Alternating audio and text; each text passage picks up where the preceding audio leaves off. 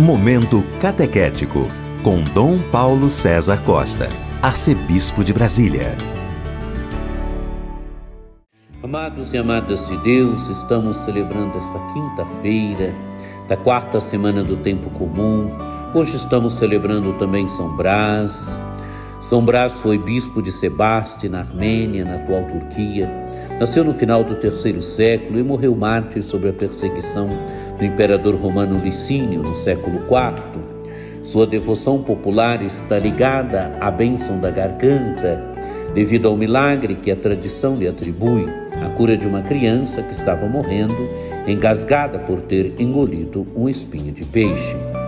Temos diante de nós um texto tirado do capítulo 6 do Evangelho de São Marcos, dos versículos 7 a 13. Naquele tempo, Jesus chamou os doze e começou a enviá-los dois a dois, dando-lhes poder sobre os espíritos impuros. Recomendou-lhes que não levassem nada para o caminho, a não ser um cajado, nem pão, nem sacola, nem dinheiro na cintura.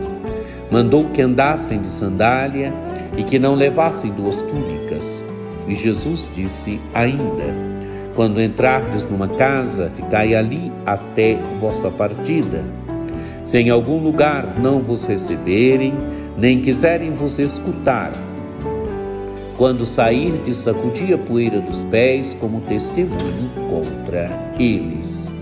Então os doze partiram e pregaram que todos se convertessem, expulsavam muitos demônios e curavam numerosos doentes, ungidos com óleo.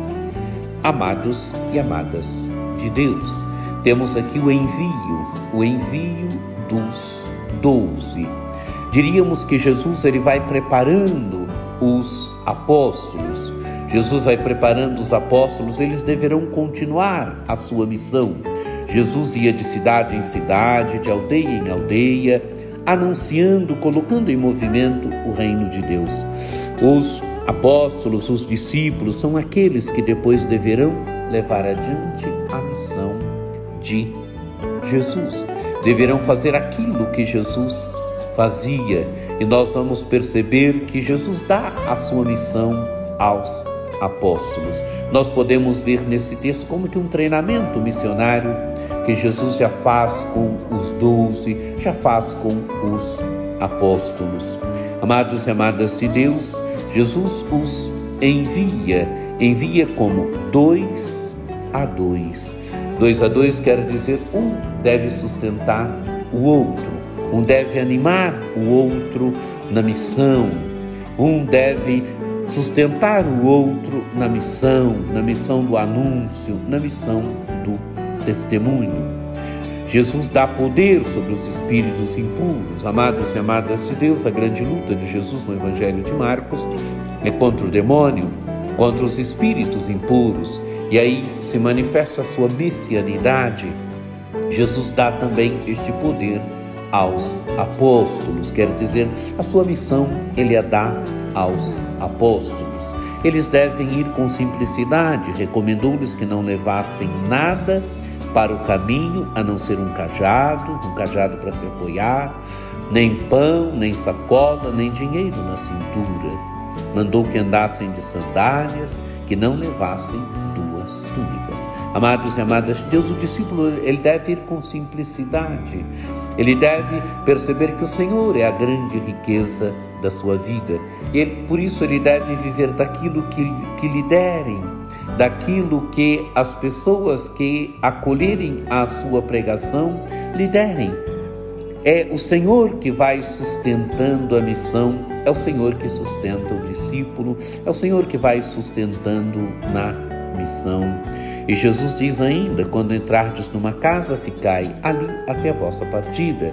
Se algum lugar não vos receberem, nem quiserem vos escutar, quando sairdes, sacudi a poeira dos pés como testemunho contra eles. Quer dizer, amados e amadas de Deus, quem recebe os discípulos é o próprio Jesus que recebe. O Evangelho termina dizendo que os discípulos cumpriram a missão, expulsavam muitos demônios, curavam numerosos doentes ungidos com óleo. Cumpriram a missão. Ontem eles, hoje nós. Que nós também anunciemos e testemunhamos Jesus Cristo com beleza hoje.